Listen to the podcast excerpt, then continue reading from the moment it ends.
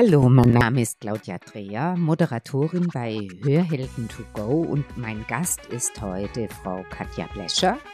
Die Katja arbeitet in Darmstadt in der Filiale und leitet die Kinderabteilung.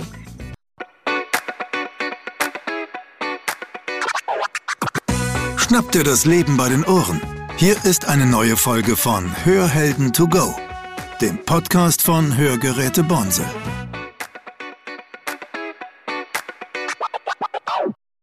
Katja, du machst es schon seit 30 Jahren äh, bei der Firma Bonsel, sozusagen bist du so ein Bonsel-Eigegewächs. Was mich total fasziniert, wenn ich dir beim Arbeiten zugucke, ist, dass ich das Gefühl habe, das ist deine Herzensangelegenheit. Wie kam es denn du zu der Idee, Kinderanpassung zu machen? Erstmal Hallo. Die Idee war letztendlich, dass ich ganz normal als Akustikerin gearbeitet habe und es fing irgendwann an mit der Kinderanpassung. Und dann habe ich gemerkt, dass ich erstmal einen ganz guten Zugang gefunden habe zu den Kindern, die zu mir kamen und dass ich gesagt habe, Mensch, ich könnte mir das vorstellen, das immer zu machen.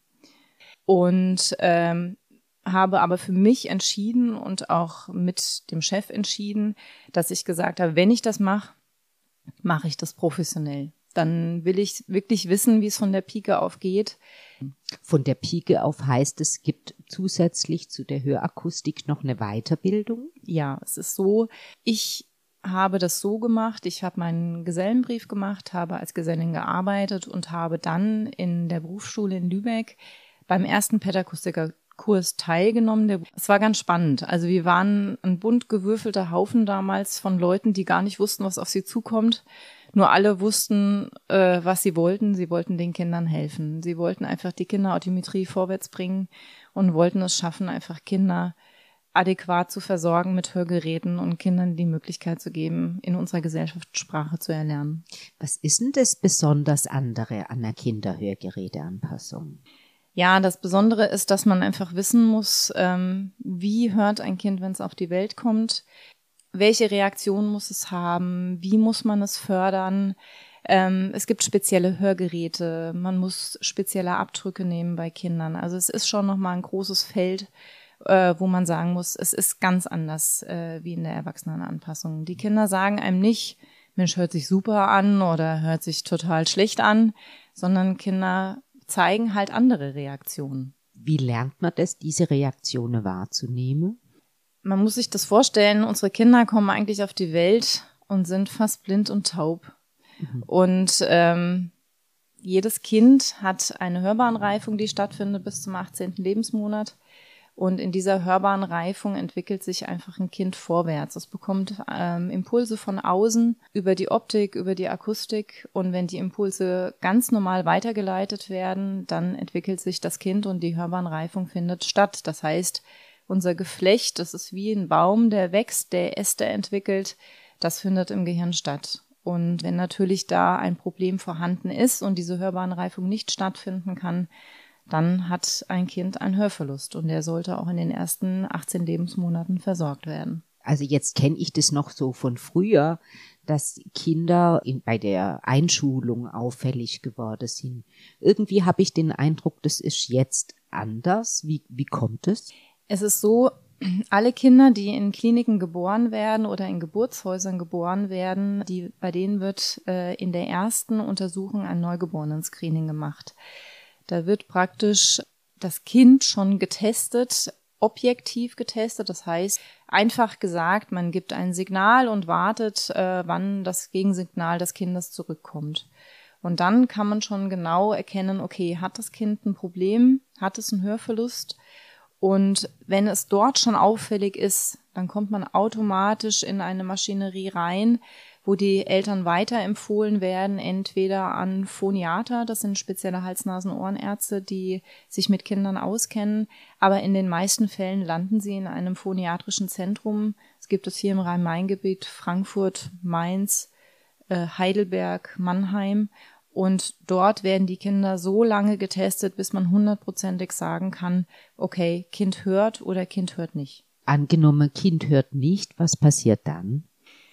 Dann gibt es verschiedene Wege. Also ähm, wenn das Kind Hörgeräte versorgbar ist, das heißt also, wir haben halt gewisse Pegel, wo wir sagen können, okay, Kinder kann man mit Hörgeräten versorgen, dann landen die Kinder im Optimalfall bei einem Petakustiker. Der Petakustiker stellt Hörgeräte ein, einmal nach den äh, objektiven Messungen der Klinik, aber nach den subjektiven Messungen, die auch nochmal beim Akustiker gemacht werden. Jetzt Moment, Katja, subjektive Messungen mit dem Säugling, was kann ich mir denn darunter vorstellen? Ja, ist ganz spannend. Also es kommt, äh, hängt davon ab, wie alt das Kind ist. Mhm. Wenn es ein Säuglingskind ist, ähm, bin ich dazu ausgebildet worden, Reaktionen zu sehen. Das ist die sogenannte Reaktionsaudiometrie. Das heißt, man gibt Töne über das Freifeld und schaut sich die Reaktion des Kindes an. Ich gucke da ganz extrem auf die Atmung. Wenn ein Kind hört, hört es kurzzeitig auf zu atmen. Gibt auch ganz nette andere Tricks. Ja, man kann das Kind zum Beispiel einen Schnuller in den Mund stecken und wenn es schnullert, hört es kurzzeitig auf zu schnullern. Teilweise werden die Kinder auch gestillt und die Kinder hören auf, auf dann mit dem Stillen. Und wenn die Kinder sich weiterentwickeln, wenn sie in dieses, ins Kindergartenalter kommen, ab drei Jahren macht man die sogenannte Spielaudiometrie, wo man Töne gibt und die Kinder können dann eine Aktion äh, vor, also dann ausüben, um zu zeigen, okay, ich habe den Ton gehört. Und somit entwickelt man sich weiter mit den Kindern, also altersgerecht. Jetzt sag doch mal, jetzt nur wegen dem Säugling, das fasziniert mich so. Was war dein allerjüngstes Säuglingchen, das du angepasst hast? Acht Wochen. Also nee. angepasst nicht, aber getestet war es acht Wochen alt. Boah. Mhm. Ja.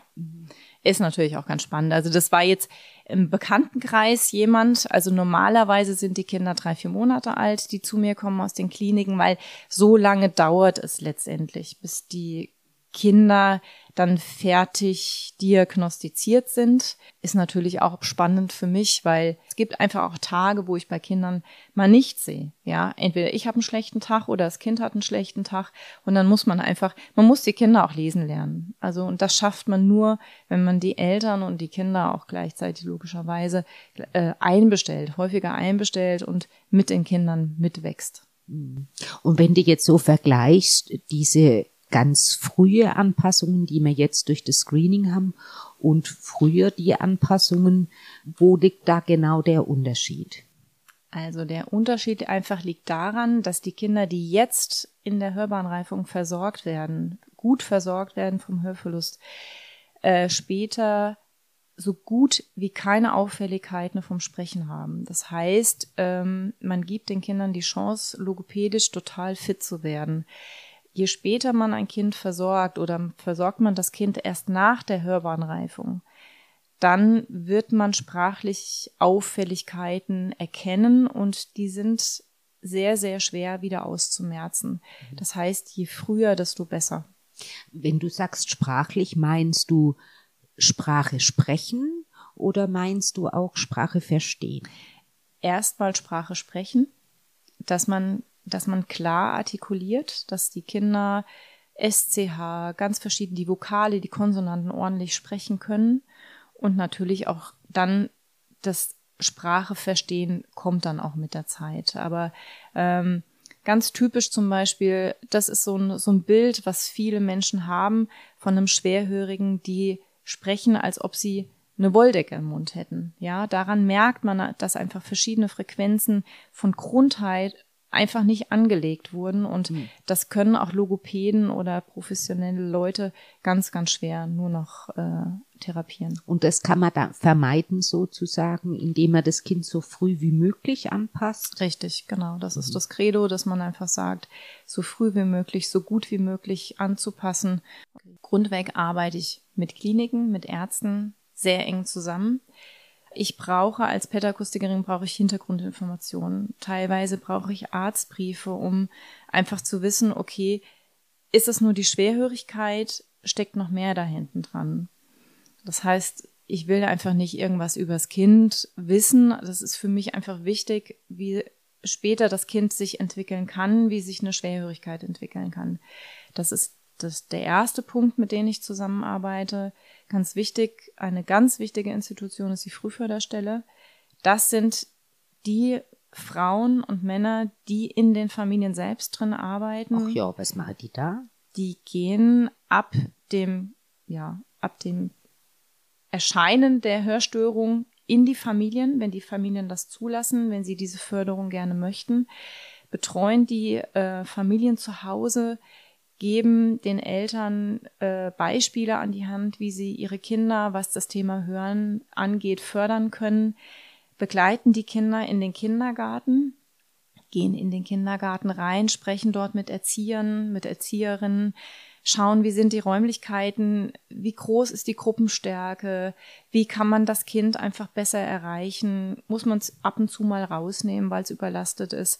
Und dann später ist der Schritt der Frühförderer, die geben dann die Kinder an die sogenannten Förderlehrer und wenn das, wenn da noch Bedarf ist, werden die Kinder von Förderlehrern in den Schulen noch betreut. Das heißt also, das Kind und die ganze Familie ist doch an viele Stelle wirklich gut versorgt. Richtig, ja. Jetzt war das ja früher so, es gab extra Schule für schwerhörige Kinder. Wie wird denn das heutzutage gemacht? Also es gibt logischerweise Regelschulen, es gibt die schwerhörigen Schulen und es gibt die Sprachheilschulen. Grundsätzlich möchte man natürlich alle Kinder versuchen, in den normalen Regelschulen unterzubringen. Weshalb? Einfach, um sie besser zu integrieren, ja, mhm. um ihnen sag ich mal, ein, ein einfaches oder ein normales Leben zu ermöglichen. Nur man muss halt einfach differenzieren. Man muss einfach gucken, wie werden die Kinder groß, wie werden die mit der Situation groß und was haben sie auch für einen Hörverlust. Wie fit sind die Kinder? Also es ist ganz unterschiedlich. Also es gibt Kinder, die sind Cochlea implantiert, die taub sind, die in Regelschulen unter sind, die wuppen das total super. Und es gibt Kinder aber, die man in Regelschulen unterbricht, wo man einfach merkt, mh, hm, das ist nicht das Richtige. Und da guckt man, bringe ich sie in den Sprachheilschulen unter, da sind die Gruppen kleiner, da sind, da ist dieses ganze Gefüge einfach ein bisschen familiärer oder, sag ich mal, dann gibt es noch die schwerhörigen Schulen, wie jetzt in Frankfurt, die Schule am Sommerhofpark, die wirklich dann rein auch gebärdende Klassen haben und äh, Kinder, die hochgradig schwerhörig sind. Mhm. Da in den Zusammenhang, jetzt sind wir schon so tief eingestiegen, ich glaube, da muss man dazu sagen, dass Schwerhörigkeit nicht gleich Schwerhörigkeit ist. Und so wie die Kinder auf die Welt kommen, heißt es nicht, dass man dann mit einer Hörgeräteversorgung oder einem Cochlea-Implantat von 0 auf 100 kommt, sondern jede individuelle Schwerhörigkeit hat Möglichkeiten und Grenzen, die ganz unterschiedlich sind, richtig? Richtig. Jetzt haben wir über so ernste Sachen gesprochen. Jetzt wollte ich noch doch noch mal hören. Katja, was war denn dein schönstes Erlebnis bei einer Kinderhörgeräteversorgung? Da kriege ich auch jedes Mal Gänsehaut, wenn ich noch dran denke.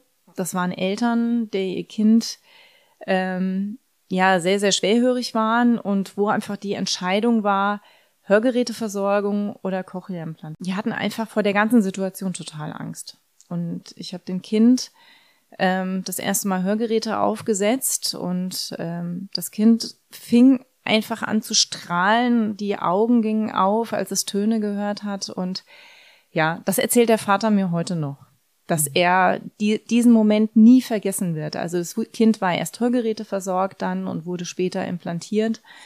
Und ähm, sie geht jetzt in die Schule, wird jetzt mit mir von mit einer Zusatzanlage noch versorgt und es macht einfach Spaß zu sehen, wie die Kinder dann groß werden, ja und dass man ja der erste beim ersten Schritt dabei war, das mhm. Äh, Kind zum Hören zu bringen. Das ist ein schönes Erlebnis, ja. Diesen diesen ersten Schritt, wer das noch nicht gesehen hat, kann, kannst du das noch konkreter beschreiben, was da passiert? Also in sich sein und dann ein Hörgerät bekommen und dann hast du gesagt strahlen. Was, was, was ist das, was da das Menschle zum Strahle bringt? Also man kann so ein bisschen vergleichen wie ähm, dass das Kind erstmal so ein bisschen lethargisch ist. Man kommt überhaupt nicht an dieses Kind ran. Es guckt nur und aber man merkt äh, praktisch an den Augen geht nichts mehr ins Kind rein, ja. Mhm. Und auf einmal findet man einen anderen Zugang zu dem Kind. Ja, man macht Geräusche. Wenn das Kind alt genug ist, fängt es an, sich zu drehen und ähm, auch ein schönes Gefühl ist, wenn das Kind einfach anfängt zu brüllen. Ja, auch schön. Also wenn es dann was mhm. hört. Und äh, macht auf einmal die berühmte Brutsch, weil ihr irgendwas unangenehm ist. Also das sind alles Reaktionen, das will man natürlich sehen. Und mhm. das haben die Eltern bei dem Kind noch nicht gesehen. Und ähm, es ist wie eine kleine Blume, die da anfängt zu blühen. Das heißt, die, die, die Art, wie man in Kontakt treten kann, die Eltern mit dem Kind oder jetzt du in dem Fall, die verändert sich durch ein Hörgerät von einer Sekunde auf die andere. Richtig. Also es dauert einen Moment schon, aber die erste Reaktion ist da. Also die Kinder bekommen die Hörgeräte auf und man merkt, erst sind sie so ein bisschen unruhig und auf einmal sitzen die da und gucken ganz gerade, bewegen sich gar nicht mehr, wo ich jedes Mal sage, okay, es kommt was an. Ja, und das ist das eigentlich, was man sehen möchte. Mhm. Dass die Kinder auf einmal merken, boah, da ist ja irgendwas, irgendwas ist anders, ja. Mhm. Und ähm, vorher war es immer, die Eltern mussten die Kinder immer berühren, dass, dass da eine Reaktion kam und auf einmal finden die einfach einen anderen Zugang. Und das ist schön zu sehen. Mhm wenn, wenn Eltern sich Sorge machen um die Ohren und um das Hörvermögen ihrer Kinder, was wäre dein Vorschlag? Wie geht man damit um? Also ganz wichtig für mich ist immer, dass ähm, wenn die Vermutung da ist, dass das Kind schlecht hört, gibt es ja verschiedene äh, Situationen. Ähm, kann zum Beispiel auch eine ganz banale Mittelohrentzündung sein oder ein Erguss, weil das Kind einen Schnupfen gehabt hat. Wichtig ist, dass man dran bleibt an dem Thema, dass man sich da nicht auf die lange Bank schieben lässt, sondern wenn man einfach ein Gefühl dafür hat und Eltern haben ein gutes Gefühl für ihre Kinder, mhm. dass man so lange dran bleibt, äh, bis man genau weiß, okay, es ist alles in Ordnung. Was meinst du jetzt mit dranbleibe? Dass man nicht einfach sagt, okay, wir sitzen das jetzt mal äh, zwei, drei Monate aus, weil zwei, drei Monate in der hörbaren Reifung schlechter hören ist gar nicht gut. Ja, also man, man äh, schiebt das Kind unter, unter wie so eine Glasglocke, wo auch wenig an das Kind drankommt und das bedeutet immer auch wieder ein Rückschritt, was die Entwicklung angeht. Mhm. Es ist wichtig, dass das sofort irgendwo behandelt wird. Mhm. Ja. Und wer sind dann da als Eltern meine Ansprechpartner? Also allererstes natürlich der Kinderarzt. Also mhm. der erste Gang ist ja immer zum Kinderarzt. Wenn der zum Beispiel feststellt, dass die Ohren verstopft sind oder dass, äh, dass das Trommelfell irgendwie nicht so ordentlich aussieht, dann ist der nächste Gang entweder zu einem speziellen Hals-Nasen-Ohrenarzt, die sogenannten Phoniater. Das heißt, es sind spezielle Hals-Nasen-Ohrenärzte, die sich mit Kindern auskennen wenn man da keinen Zugang zu findet, sich nicht scheuen, auch mal in eine Uniklinik zu fahren, sich in einem phoniatrischen Zentrum einen Termin zu machen in der ambulanten Aufnahme. Viele Eltern scheuen sich. Macht man nicht. Gerne in eine Uniklinik zu fahren, habe ich selbst schon als Mama erlebt. Aber muss ich immer sagen, es kommt ja hinterher auch was Gutes bei raus. Ja, man kann mhm. dann einfach sagen, okay, ich habe das jetzt wirklich alles getan und kann jetzt sicher gehen, dass das Kind wieder gut hören kann. Und sonst, Katja, hast du sonst noch was, was dir jetzt äh, für die Ohrentwicklung und für das Höre und Verstehe bei Kindern wichtig wäre? Ja, also da kann ich bei mir privat so ein bisschen aus dem Nähkästchen plaudern. Äh, als unsere Tochter damals auf die Welt kam, habe ich das mir so ein bisschen zur Aufgabe gemacht. Ähm, ich werde ihr immer vorlesen, ich werde ihr immer vorsingen, egal ob sie es versteht oder nicht mein Mann hat immer gesagt, sag mal, warum liest du denn da schon Bücher vor? Die liegt doch gerade mal im Stubenwagen. Die, die versteht das doch überhaupt nicht. Mhm. Und dann habe ich gesagt, das wirst du später sehen. Und ähm, ja, man weiß einfach, je früher man mit den Kindern anfängt zu lesen, zu sprechen, äh, das Kind einfach in die Kommunikation zu bringen, umso mehr resultiert da hinten raus. Die Kinder werden einfach sprachgewandter. Sie kriegen einfach viele Impulse, was später einfach die Kinder auch zum Sprechen bringt. Also mein Rat ist immer viel reden mit den Kindern, viel singen mit den Kindern, ähm, dass da einfach ganz, ganz viel stattfindet. Das ist das Allerwichtigste. Katja, wir haben ja hier so ein, so ein Hörschatzkästle. Gibt's denn ein Lieblingsprojekt, ein Projekt, wenn du dir was wünschen dürfe, was könnte es sein?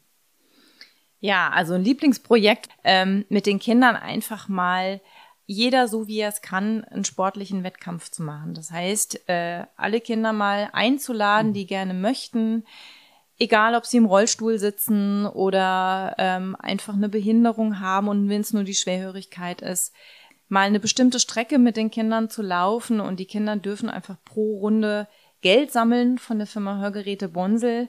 Ähm, und für das erlaufene gesammelte Geld äh, dürfen sie sich einfach ähm, einen Ausflug finanzieren, den die Firma Bonsel dann mal spendiert, wo man einfach sagt, ich gehe mit den Kindern dann hinterher mal ins Vivarium und somit einfach mal Kontakte zu knüpfen, dass die Eltern sich mal kennenlernen und sich die Kinder mal sehen und merken, boah, ich bin nicht alleine. Da gibt's noch ganz, ganz viele, die das gleiche Problem haben und ähm, ja, da einfach mal Kontakte walten zu lassen und den Kindern auch mal, ähm, sag ich mal, einen Raum zu geben.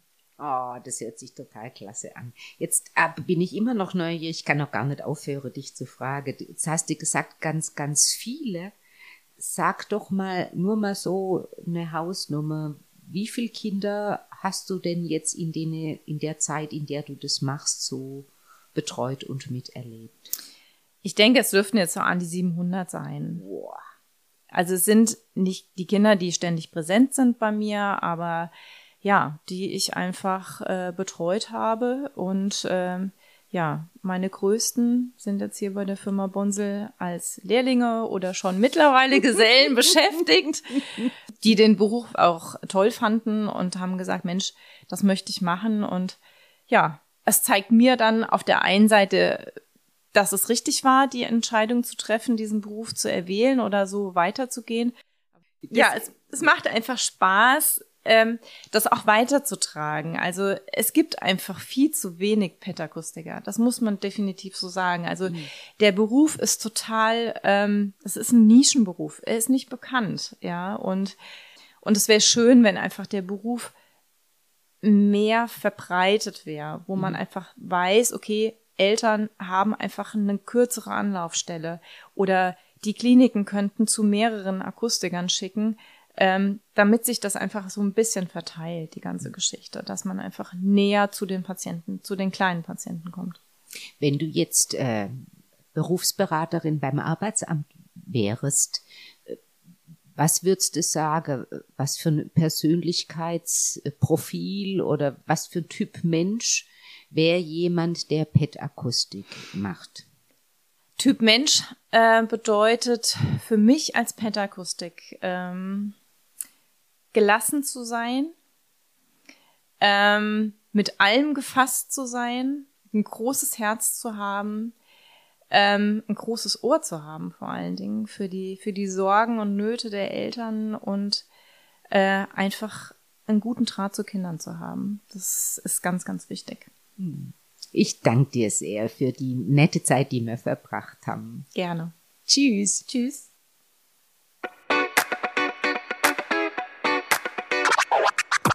Das war Hörhelden to go, der Podcast von Hörgeräte Bonsel. Sie möchten keine weitere Folge verpassen? Dann abonnieren Sie jetzt unseren Podcast. Weitere Infos gibt es auch auf unserer Webseite www.bonsel.de.